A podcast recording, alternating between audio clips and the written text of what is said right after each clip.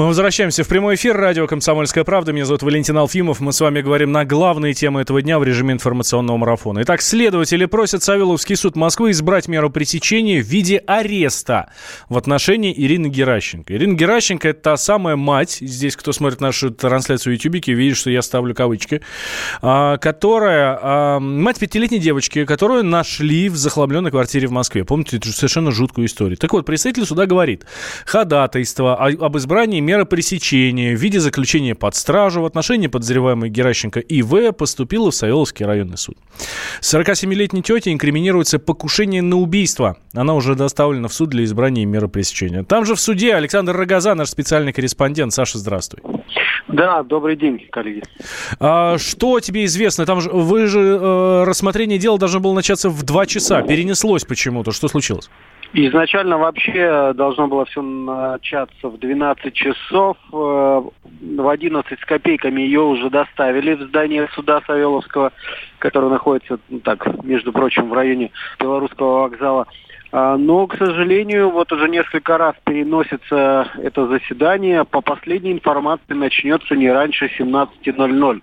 А, ну, мы на, э, в настоящий момент можем только предполагать, почему а, в такое время, почему на 5 часов позже, чем э, изначально планировалось, начнется заседание. Есть подозрение, что следователь пока просто не собрал всю необходимую э, бумажную, так сказать, составляющую для того, чтобы доказать суду, что женщина виновата, есть основания ее подозревать и есть основания для ее ареста, реального ареста. А, ну, вот такая информация. А, Саш, что известно, есть какие-нибудь новости про саму девочку? А, нет, все так же, она находится в больнице. Ну, вот, э, опять же, это на источник с нами общаются говорят, что ну, скорее всего ни при каких обстоятельствах уже а, эта, жен... эта девочка не вернется к маме, угу. потому что очень серьезная все-таки ситуация. А, скорее всего, после больницы, после того, как врачи и психологи приведут ее в порядок, она будет отправлена во временную приемную семью, ну а дальше ей уже будут подбирать нормальных э, родителей. Это не очень быстрый процесс, но вот, скорее всего, маховик уже запущен. Саш, спасибо тебе большое. Александр Рогоза, специальный корреспондент «Комсомольской правды», следит за развитием событий, следит за судом над Ириной Геращенко. Эм, в 5 часов начала, ну пока, пока, пока не перенесли еще раз, да, в 5 часов, в общем, как что-то будет, вы обязательно узнаете из эфиров радио «Комсомольская правда». А вот Владимир Жириновский уверен, часть вины лежит на власти. Конечно, участковый в чем-то виноват, он должен знать, что квартира такая странная. Но вот начать нужно с нуля, ведь об этом не говорят. Мужа депортировали на Украину. Почему? Вы разрушили семью, и мать не знает, что ей делать. Поэтому здесь вина власти больше. Но участковые должны быть психологами и следить. Зайди хотя бы раз в месяц. Элементарно просчитать, что что-то не в порядке с квартирой. Это был Владимир Жириновский. А накануне к девочке в больницу приехала Анна Кузнецова, наша детский омбудсмен. Вот что она говорит про нее. Она эмоционально очень отзывчивая, хорошо идет на контакт. Как мне показалось, она очень хочет понравиться. Фрукты, которые мы передали, она сначала нюхала. Единственное, что заметили, она очень боится оставаться одна, начинает плакать, поэтому сотрудники больницы приняли решение, что рядом будет кто-то находиться. Конечно, все это наблюдать, ну, честно сказать, сердце разрывается. Мы очень надеемся, что ребенок начнет разговаривать, разговаривать. Это была Анна Юрьевна Кузнецова, уполномоченная по правам ребенка при президенте Российской Федерации. Тем временем стало известно, что спасенная девчонка из, э, ну, вот из этой квартиры жутко совершенно начала говорить. И это отличная новость. Главврач детской э, клинической больницы имени Башляевой, где размещена девочка, Исмаил Османов рассказал радиостанции «Говорит Москва», что она делает все, что ей говорят. Показывает на кукле глазки, нос, уши, у себя показывает. Она все понимает, но, видимо, в результате стресса, острого или хронического, она временно перестала говорить. Сейчас мы активно с ней работаем. Отдельно какие-то слова уже начала произносить. На имя она откликается, улыбается, никого не пугается. И это прекрасная новость, дорогие друзья. А теперь плохие новости. Да, мы же не можем просто так, чтобы все хорошо было. В Подмосковье нашли еще одну пятилетнюю девчонку Маугли. То же самое, точно такая же история. Это Раменский район. В квартире дома. Эм, найти малышку удалось благодаря соседям, которые вызвали полицию. Пишет об этом агентство «Москва» со ссылкой на уполномоченную по правам ребенка в Московской области Ксению Мишонову. Ксении Мишонову уже звоним, как только она будет, обязательно вам все расскажем. Взял дело под контроль уже аппарат а, у подмосковного уполномоченного по правам детей. Ну что ж, давайте дальше. Темы дня. Это убийство прогремело на всю Россию еще в октябре 2018 года в маленьком подмосковном поселке Архангельское. А, жестоко убили 49-летнюю старшего следователя транспортной полиции подполковника Евгению Шишкину. Ее коллегам понадобилось полгода, чтобы задержать преступников. Но и сейчас в этой истории остается очень много белых пятен. Подробности у нашего специального корреспондента. Следователи Евгению Шишкину расстреляли у собственного дома. Таких дерзких покушений на сотрудников правоохранительных органов России не совершались в 90-х. Детали расследования в Следственном комитете не разглашали, однако, когда на днях наконец задержали обвиняемых, это шокировало не только родных и коллег убиты, но и всех, кто следил за этим громким делом. Каких только версий не звучало в прессе. Расстрел связывали с делами о коррупции и многомиллионными хищениями, говорили о причастности к заказу непростых людей и даже мужа Шишкина Шишкиной проверяли на полиграфе. А задержали двоих подростков – десятиклассника Кирилла Грунского и первокурсника мединститута Абдулазиза Абдулазизова, оба из Петербурга. За убийство следователи приятели получили миллион рублей. Но заказчик преступления все еще остается в тени. Вот что рассказывает наш источник.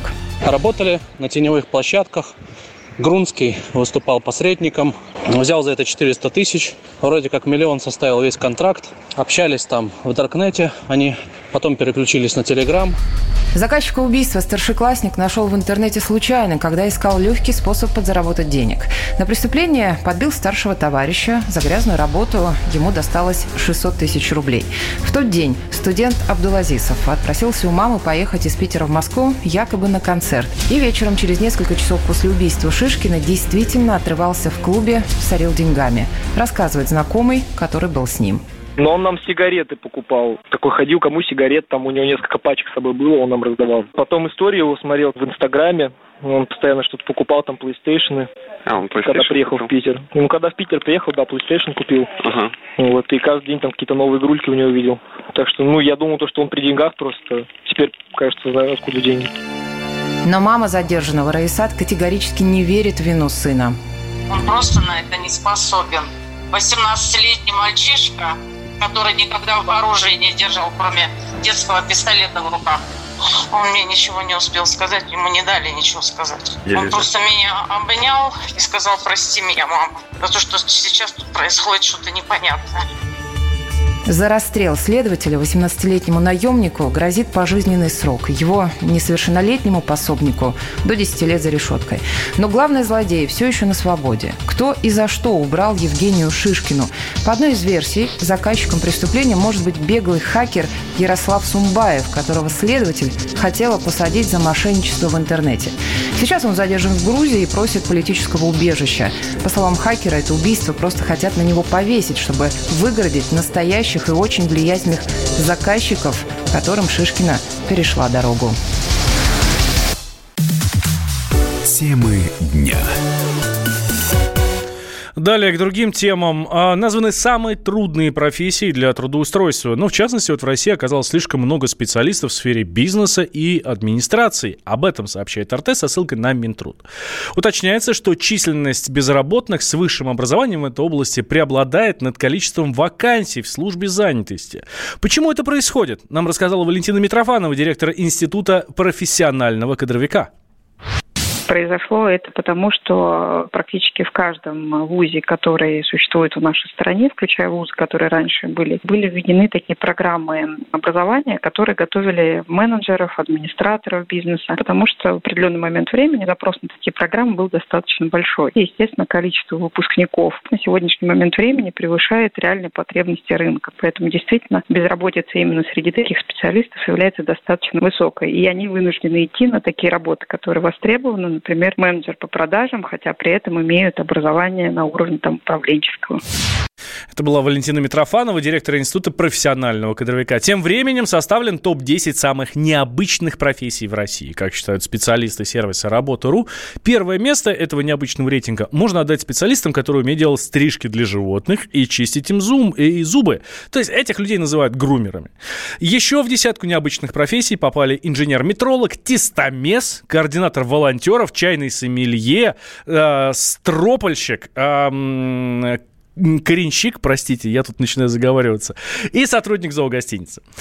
А, про необычные профессии нам рассказала Мария Игнатова, руководитель службы исследований HeadHunter частенько под необычными профессиями подразумеваются просто какие-то вакансии, которые очень креативно оформлены с точки зрения описания, там, названия, но по факту обычные рядовые позиции. То есть если возникают какие-то очень специфические, своеобразные для рынка вакансии, то достаточно короткий период времени просто исчезают. Потому что на любую нестандартную вакансию часто бывает много откликов. И работодателя засыпает откликами соискателя, потому что некоторым просто любопытно, что это за вакансия. Там, да, есть какие-то сезонные вакансии, которые проскакивают, но вот перечисленные позиции, они не то чтобы необычные, то есть тот же движка животных, это привычная для рынка вакансия, но, может быть, для регионов каких-то она кажется какой-то новинкой, а для Москвы, Питера, крупных городов нет.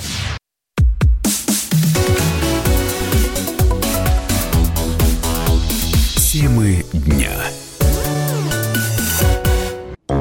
Британские ученые доказали.